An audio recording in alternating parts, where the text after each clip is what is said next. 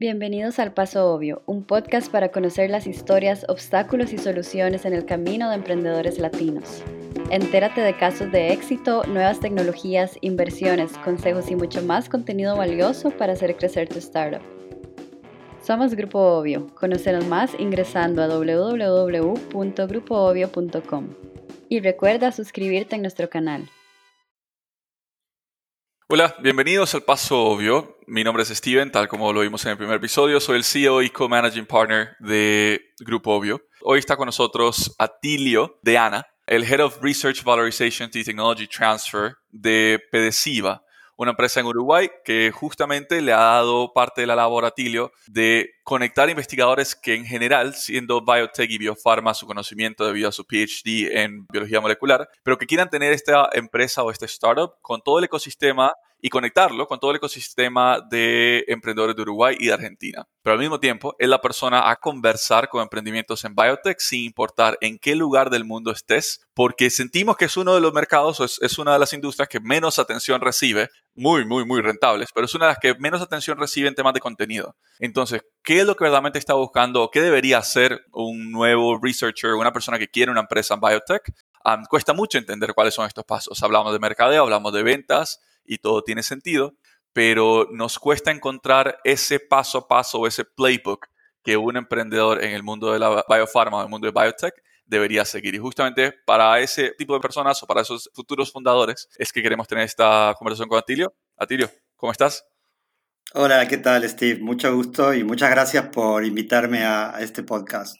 Atilio, bueno, me encantaría primero que te presentes. Creo que no te hice tanta justicia, creo que te puedes hacer aún más justicia con lo que te dije, pero primero presentate y comenzamos a conversar. Ahí está, perfecto. Bueno, este, yo trabajo en el programa de desarrollo de ciencias básicas, que es un programa conjunto del Ministerio de Educación y Cultura de Uruguay con este, la Universidad de la República, que es la universidad pública eh, más grande que tiene el país, para que tengan una idea, ocupa el 80-85% del estudiantado del país, ¿no? del estudiantado universitario. Este, o sea que es muy importante. Y dentro de esos programas de estudiantado que hay en Uruguay, hay un programa importante, que es el programa de posgrados en ciencias, este, que abarca unos aproximadamente eh, unos mil y algo de estudiantes entre maestría y doctorado en áreas de ciencias muy variadas, que van desde ciencias ambientales, química, de la física, de la biología, la biotecnología, medio ambiente, en fin, informática, por supuesto, y otras áreas de, las ciencias. Y entonces el trabajo que yo hago es, es, como estoy encargado de la Oficina de Valorización de la Investigación y de Transferencia Tecnológica,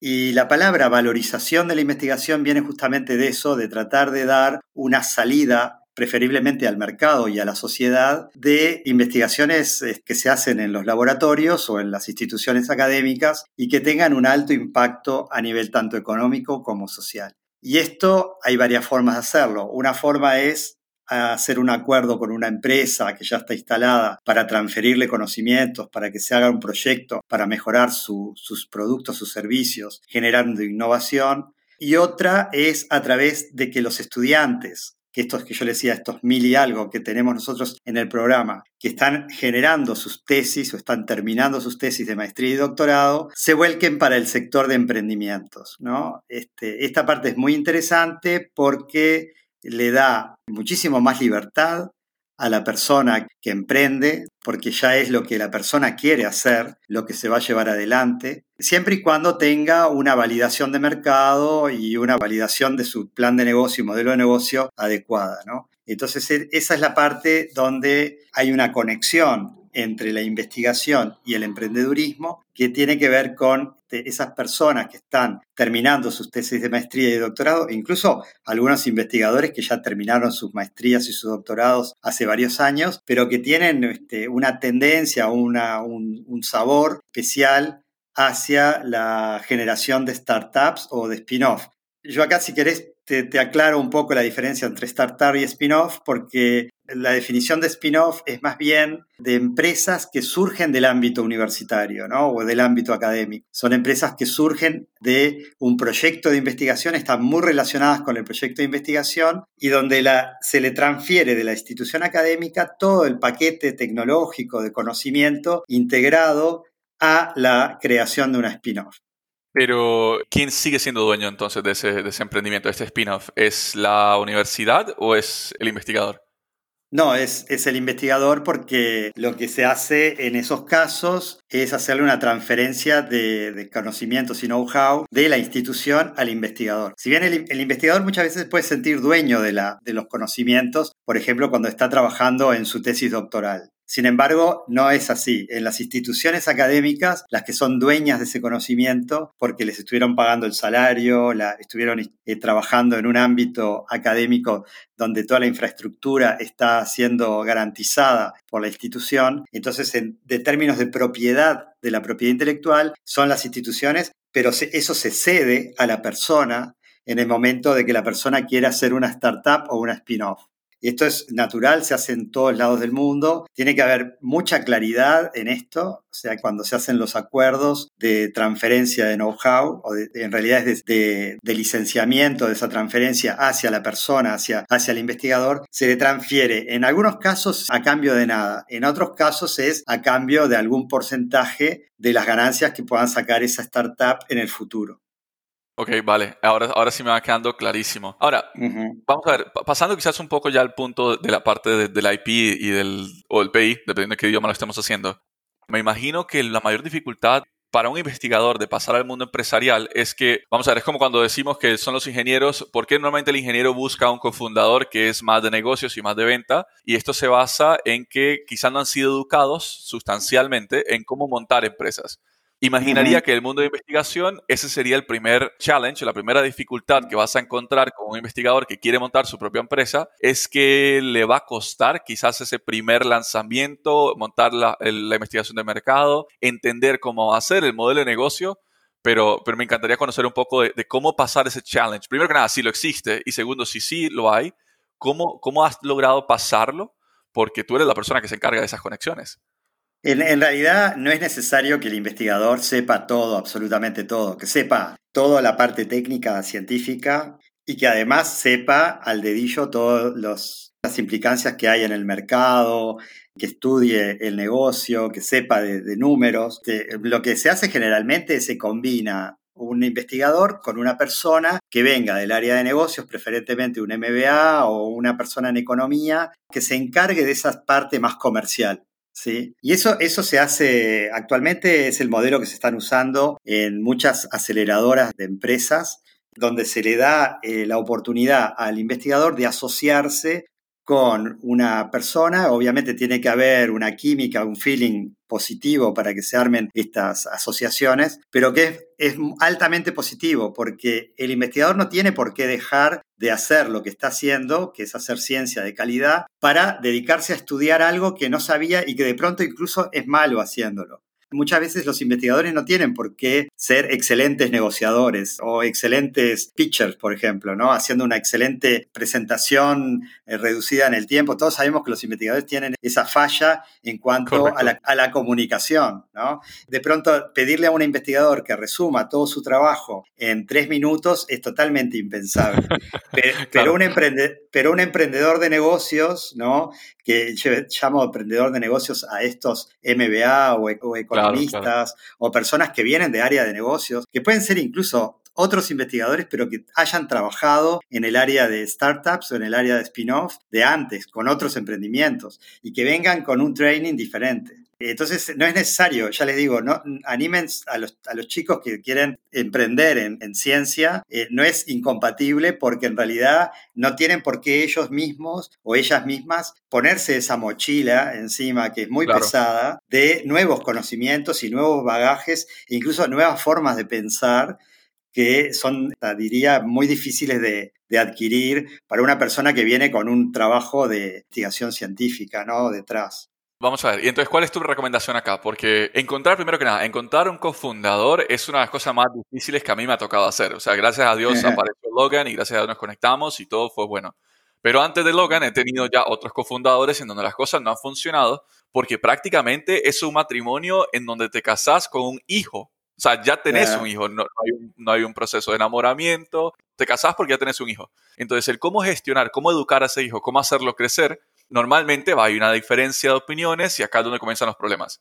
Ahora, entendiendo aún así que ese, esa, ese partnership es, es, sumamente, está basado en comunicación y entendiendo, esta, no, no digo que así sean todos, ¿no? pero entendiendo la facha que tienen los, los investigadores de que no tienden a ser tan ágiles con su comunicación o quizás tan ágiles con su palabra, ¿cuál sería tu recomendación acá? ¿Encuentren un cofundador comercial o existe otro canal que pueden tomar para que sea encontrado para ellos?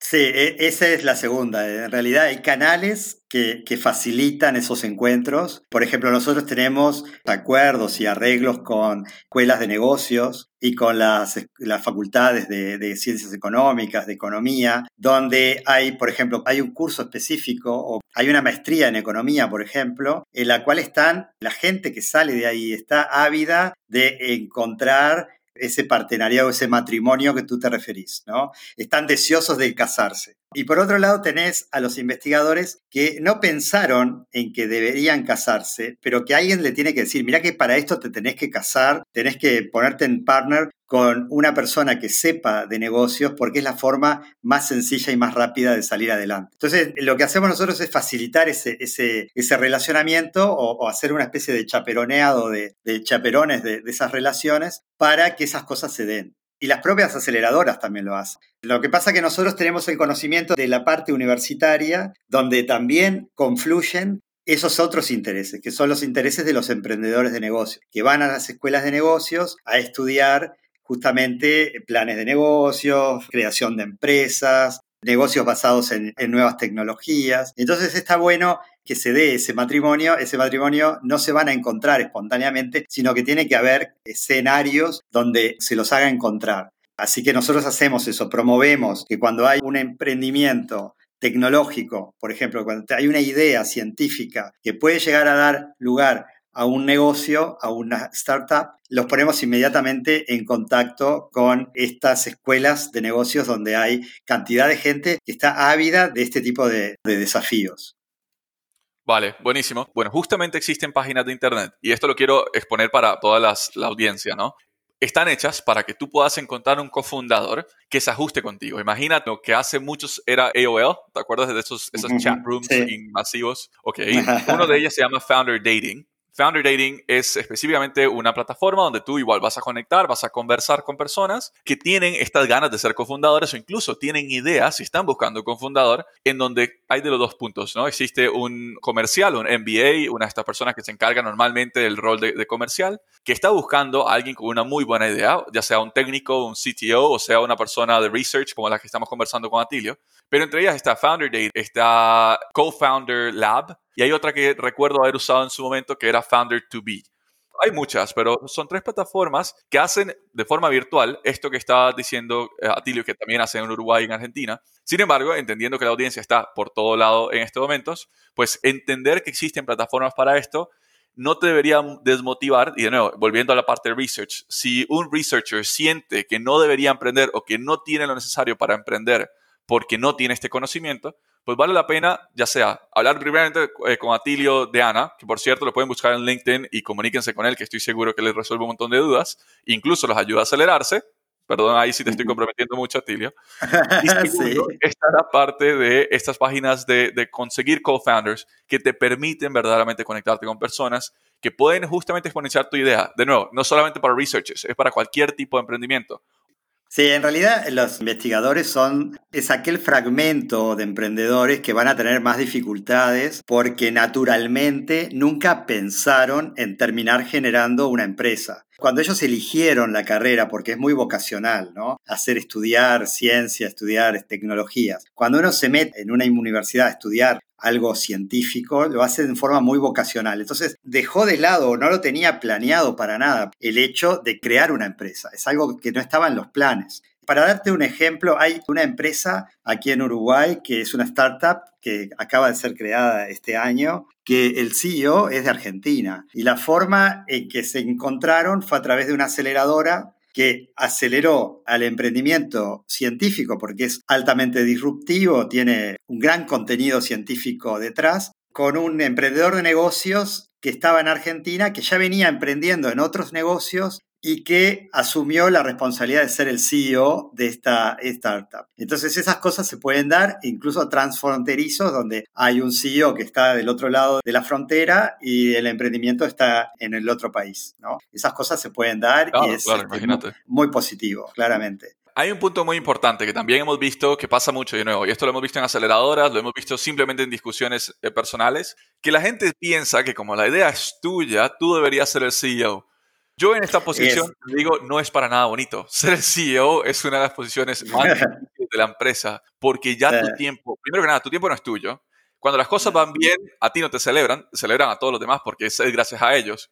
Cuando las cosas van mal, te crucifican a vos porque es por ti, tú eres el que está liderando, ¿no? Entonces, si verdaderamente la idea es tuya, vale la pena, antes de querer por ego decir yo soy el CEO, querer literalmente poner las cartas en la mesa y decir, ok, ¿qué de las cosas del negocio a mí me gustan? Porque si te gusta hacer research, y no sé si, si a ti le tenés una opinión acá, pero si te gusta hacer research, si te gusta la parte de investigación, no puedes ser el CEO porque no vas a tener tiempo de nada. O sea, que uno come una o dos veces al día no es porque, no, porque quiera hacerlo así, es porque no le alcanza el tiempo.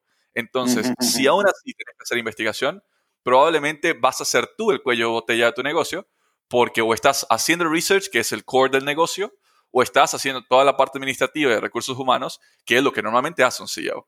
Recordemos que estas empresas que estamos hablando, que son de base tecnológica, basadas en investigación, en realidad no es que tomes una investigación ya generada y cerrada, sino que las startups continúan haciendo investigación, continúan desarrollando estos productos, estos servicios, y es más, muy probablemente sea parte del trabajo de la startup, la labor fundamental es continuar haciendo investigación para que ese producto sea, se adapte a la, a la sociedad. Imagínate una empresa que genere, por ejemplo, biofarma. Vos tenés una molécula dada y querés que eso se transforme en un producto farmacéutico. Muy probablemente en la toma de decisión del investigador de decir, bueno, es una buena idea generar una empresa, sea una toma de decisión muy temprana, no en el momento que está la pastilla ya hecha para darle al paciente, sino en una forma muy anterior, sino es cuando ya tenés alguna patente armada o presentada en torno a, la molécula, pero no en base a la formulación de esa molécula, los ensayos en pacientes. Entonces hay un montón de investigación que hay que hacer,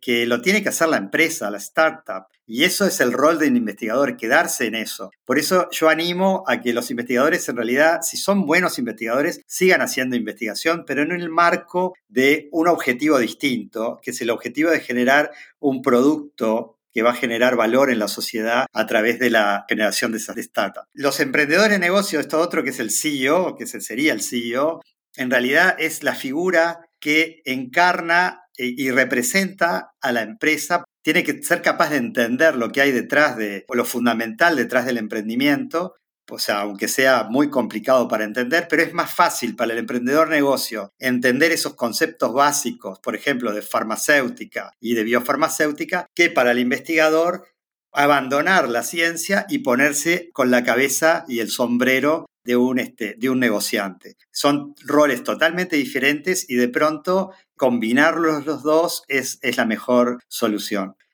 Te doy cifras. Por ejemplo, en Uruguay hay actualmente unas 120 startups en el área biotech y salud. E incluye también alimentos, porque hay mucha biotech en alimentos, en el área de energías renovables. Hay muchos sectores donde la biotecnología está influenciando, está siendo importante. Por supuesto en el área farmacéutica, porque ¿qué pasa? Ahora en el área farmacéutica hay una tendencia hacia la biofarmacéutica, que son los medicamentos del futuro. La biofarmacéutica, la medicina personalizada, la genómica, la transcriptómica, los microbiomas, tanto, o sea, microbiomas son las, determinar la microbiología, por ejemplo, de cada, cada situación patológica y asociada con enfermedades. Y todo eso son temas muy nuevos y que tienen un futuro impresionante. Y se están generando startups en relación a estos temas. En verdad es que sí, o sea, estoy totalmente de acuerdo contigo creo que, que, mucho del tema del CEO se habla al comienzo por ego, ¿no? Donde si yo soy el centro del negocio, ¿por qué tengo que darle esa imagen que todo el mundo cree que es de aplaudir de CEO a alguien más? Cuando verdaderamente, y es, muy notorio, o sea, cuando uno entra en esto pensando que ser CEO es, bonito, en cuestión de un mes te das cuenta que no, que es casi que un infierno, pero que es necesario para que el negocio pueda progresar. Mira, me encantaría quizás conversar un poco contigo porque, bueno, ya fuimos por un poco el camino, ¿no? En donde, bueno, la persona está haciendo la parte de research, está la discusión del IP con, la propiedad intelectual con la universidad, está la parte donde decimos, creo que es bueno entonces en ese momento encontrar un cofundador. Ahora, antes de verdaderamente lanzar ese startup o lanzar este spin-off o esta empresa, ¿qué es lo que vos le recomendarías que debería definitivamente hacer una persona que está por este camino de, de biotech? Hacer, y aquí estoy hablando, no sé si es, es ya su momento de patentes, o sea, ¿cuáles son los pasos a seguir para llegar a ese punto?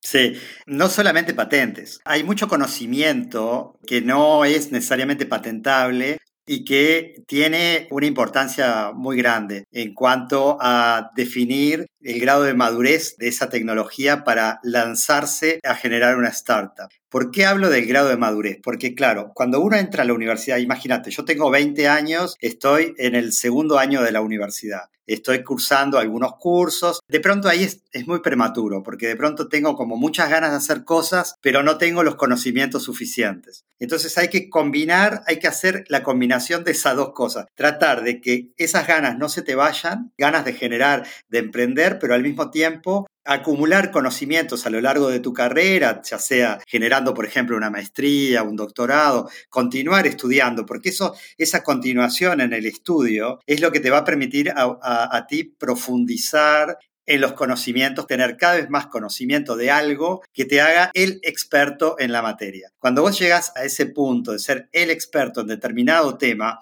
ahí es más fácil hacer ese clic y transferirlo y decir, bueno, yo acá entonces estoy con la madurez de la tecnología, del conocimiento, para poder pasarlo a una startup. Es muy difícil tomar esa decisión cuando uno tiene 18, 20 años, porque muy probablemente sea una idea que quede en forma muy naif, digamos, como sea una intención, que quede en una intención que uno le falte un montón de conocimientos para agregar para que esa idea sea lo suficientemente madura técnicamente me refiero y científicamente, como para poder decir, bueno, yo ahora sí estoy en una situación para generar un spin-off o una startup y estoy con el suficiente bagaje y cantidad de conocimientos que me acompañan en esto. No es solamente mis ganas. ¿Se entiende la, la diferencia? Claro, claro, claro, claro. Por eso yo recomiendo que cuanto uno más avance en la carrera, va a ser más positivo. Es un equilibrio entre seguir estudiando, porque hay gente que no quiere seguir estudiando y quiere dejar la carrera para ponerse a emprender, pero sin embargo, a veces dicen, bueno, no, pero la verdad que estaría bueno hacer una maestría o un doctorado porque es el nivel de educación, el nivel de conocimientos que me va a permitir largarme con mayor profundidad y mayor seriedad a la generación de una startup. Pero hay de todo. Hay áreas, estamos hablando del área biotech, el área farmacéutica, el área de biotecnología. Hay otras áreas donde los chicos que tienen en robótica, por ejemplo. En robótica hay chicos que tienen 16, 17 años que ya empiezan a programar eh, robots y no necesitan más nada. Y el grado de conocimiento es suficiente para eso. Pero en esta área de, de biotech es más complicada y se necesita, además de conocimiento, se necesita infraestructura también necesitas infraestructura que generalmente te lo da un laboratorio de, académico de investigación de un instituto o de una universidad para que vos puedas generar conocimiento a través de esta infraestructura que, se, que ya está instalada, ¿no? Ok, vale. Y una vez entonces ya tienes la infraestructura, ya comenzás, ¿en qué momento entra la parte de las patentes? ¿Existe un momento de las patentes o literalmente tienes que siempre estar en eso? Las patentes yo recomiendo siempre de consultar a las oficinas que son específicas, que están en las universidades para esto, que son oficinas de propiedad intelectual o de transferencia tecnológica. Por ejemplo, mi oficina es eso, lo que hace es detectar que la idea sea patentable o no. Cuando viene un investigador con una idea determinada, te dice, bueno, esto es patentable o no, vamos a hacer un estudio, una búsqueda de arte previo, a ver si hay algo patentado en esto, en esta materia, y luego se generan las patentes. Son las universidades las que están detrás de ese trámite, no, el investigador. El investigador lo que va a dar es, un, es una especie de datos, todos de prolijos, que no tiene por qué ponerse a escribir la patente. Pero sí tener las patentes en forma temprana, porque las patentes te condicionan de alguna forma a generar la startup a su vez. Porque la patente es un incentivo para generar la startup también. Porque vos decís, yo tengo todas estas patentes en mi laboratorio, tengo dos vías, o se las transfiero a una empresa que ya está establecida, que probablemente me diga, bueno, pero no estoy de ánimo, no es mi momento, como empresa en meterme en este otro tema, no es, no es mi prioridad. Pero cuando uno lo ve como investigador, que lo ve como primera prioridad, es más fácil que la creación de la startup se dé y que además que como hay un paquete de patentes, que si se hace un acuerdo con la universidad, se transfiere en esas patentes a la empresa startup, es mucho más fácil. Por eso es importante patentar, es importante proteger la propiedad intelectual que hay detrás de, la, de los conocimientos, siempre y cuando sea posible. Hay veces que no, que no es posible por el grado de avance que tienen estas tecnologías. A veces patentar algo en un área no tiene sentido porque las tecnologías avanzan tan rápido que la evolución de los conocimientos se da más rápido que, por ejemplo, la evaluación de esa propia patente. Imagínate, una oficina de patentes demora dos, tres, cuatro, cinco años, en algunos países hasta ocho años, en evaluar una patente, para ese momento esa idea ya está totalmente caducada y hay que ponerse a trabajar en una idea nueva. Por eso a veces patentar no es tan sencillo y no es tan obvio, porque patentar puede ser importante cuando uno habla del área farmacéutica, sí, porque el área farmacéutica está basada en patentes. ¿Sí? Es como que lo que hay detrás del área farmacéutica está basado en patentes. Pero en otras áreas que vienen ahora, como la parte de microbioma, de transcriptómica, de genómica, las tecnologías avanzan tan, tan rápido que uno cuando piensa en armar una patente ya está. Hay una tecnología que te la hizo el competidor que te ganó. Entonces no tiene mucho sentido. Vale, quizás hemos hablado mucho de patentes y no hemos explicado a fondo qué es una patente. Así rápidamente, ¿podrías explicar qué es una patente? Sí. Bueno, una patente es un derecho de propiedad que se le da al detentor de la patente, o sea, al que tiene la patente como propietario o como licenciatario. Por ejemplo, a la universidad se le da ese derecho y en el caso que la, universidad lo transfiera a una startup, sería la licencia que se le da a esa startup para usar la patente. Eso entonces es un derecho de propiedad. Es una propiedad que es intangible, no es tangible. Esa propiedad es, es un conocimiento que le da un monopolio para trabajar durante un periodo de tiempo que puede ser de 20 años o hasta 20 años para la explotación de esos conocimientos. Entonces realmente vos si tenés una patente tenés la seguridad que no te van a aparecer competidores con esa misma tecnología. Por eso es importante patentar porque te da un monopolio durante un periodo de tiempo de 20 años para usar esa tecnología en forma exclusiva. Vale, buenísimo. Y eso lo explico perfecto. Prácticamente lo que prohíbe o lo que cierra es el mercado para que nadie más pueda copiar tu idea y si lo hacen, pues es totalmente demandable y tú tienes las de ganar. Buenísimo. Exactamente, exacto. Ok, Atilio, ok, entonces pasamos por el camino en donde hicimos la parte del estudio que era sumamente necesaria, encontramos la infraestructura, gracias a toda esa carrera de estudio que se ha hecho, entramos en la parte de patentes, conseguimos su cofundador y ahora qué, ahora, ahora soy un ingeniero y dice, bueno, ya conseguí todo esto, me desentiendo que todo lo demás lo resuelva el nuevo CEO o yo debería seguir en algo más. Obviamente, hay que seguir con otra dinámica de trabajo. La nueva dinámica de trabajo que se da en las startups es la que va a estar señalada por el, en este caso por el mercado, que a veces a los investigadores no le gusta mucho, pero muchas veces va a pasar que el CEO venga y te diga, mira, esta línea de investigación no va a llegar a nada y vamos a tener que centrarnos en otra cosa porque es donde realmente es el CEO, hay que tener confianza en el CEO, porque es el que va a estudiar el mercado y el que va a dar la pauta de si es, digamos, importante o no continuar por una determinada línea de negocio, porque va a estar con un análisis de negocio de eso hecho. En ese momento es que hay que, el investigador tiene que cambiar su mentalidad y hacer las cosas que a la empresa le sirvan. Por eso es importante. El investigador va a tener que continuar investigando, pero no en, lo, en cualquier cosa, sino en las cosas que a la empresa le convenga.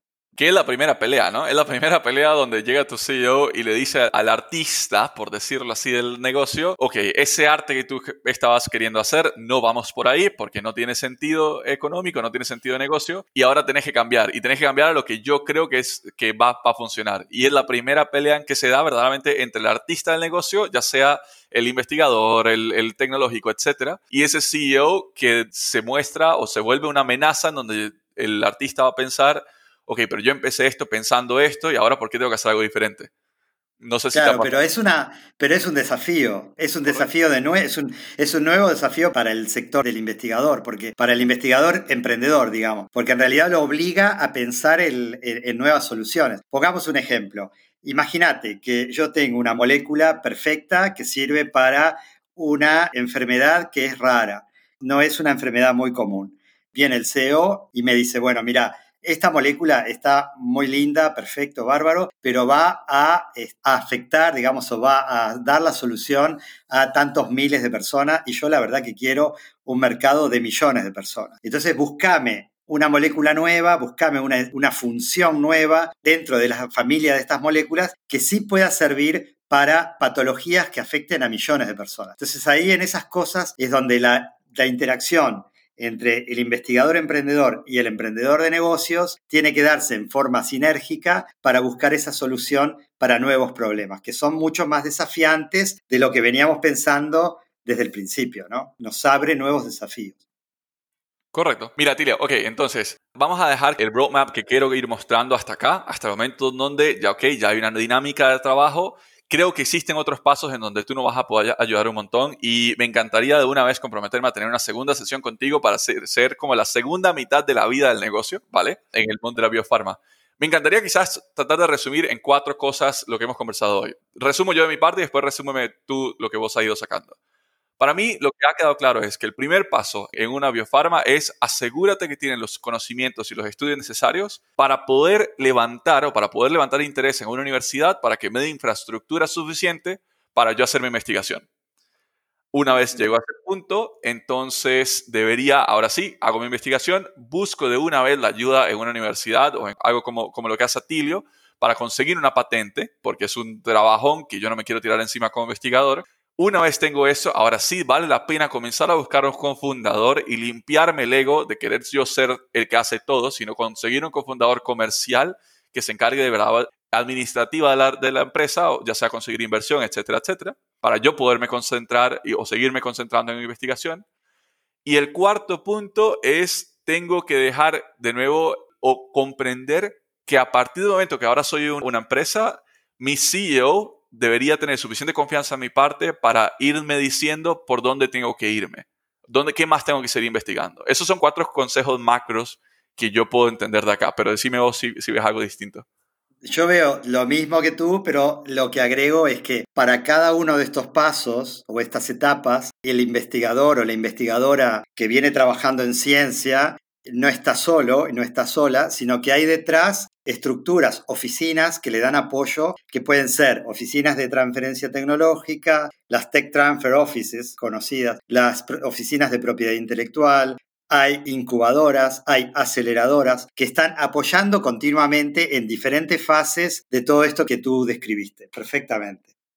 Ok, genial. Algo que le diría al Atilio de hoy, al Atilio de hace 20 años cuando entraba en este mundo de startups o entraba en este mundo quizás de querer emprender en el mundo de biofarma? Sí, bueno, yo cuando tenía 20 años no pensaba en emprender, pensaba, pensaba en, yo hice la carrera científica, hice biología, después hice un doctorado, entonces nunca me lo planteé, por eso te digo que esto que yo pasé en mi cabeza lo pasaron casi todos los investigadores, cuando se ponen a trabajar, a estudiar en ciencia, no lo tienen asumido ni siquiera la posibilidad de generar un emprendimiento propio. Eso no está en el chip de la persona hacerlo cuando uno entra a estudiar en una universidad. Pero lo importantísimo es mantener siempre las ganas de progresar, porque la curiosidad y las ganas de progresar es lo que te lleva a generar cada vez mejores resultados que te pueden llevar o a hacer una mejor calidad de ciencia y una mejor calidad de ciencia va a llegar una mejor calidad en emprendimiento científico. Buenísimo. Atilio, ¿algún lugar donde te puedan encontrar o la audiencia te pueda encontrar o conversar contigo? Sí, yo les puedo dejar mi correo electrónico que es deana.pedesiva.edu.ui a través de LinkedIn, con mi nombre y apellido, Atilio de Ana. Perfecto, Atilio, un gustazo. Como te digo, quiero tener otra sesión contigo para hablar un poco de qué pasa después de esta fase de ahora sí mi CEO me está diciendo qué hacer y no me gusta. Entonces, una vez tengamos eso, me comprometo contigo en tener otra sesión, me comprometo con la audiencia en tener otra sesión. Un gustazo, como siempre, hablar contigo. De nuevo, si aunque seas un científico, puedes seguir emprendiendo, que es lo que ocupa la región. Muchas gracias, sí, es el título del, del, podcast, exactamente. buenísimo, buenísimo. Bueno, Atilio, un gustazo, audiencia, muchas gracias por estar acá. Estamos conversando en el próximo episodio de Paso Obvio.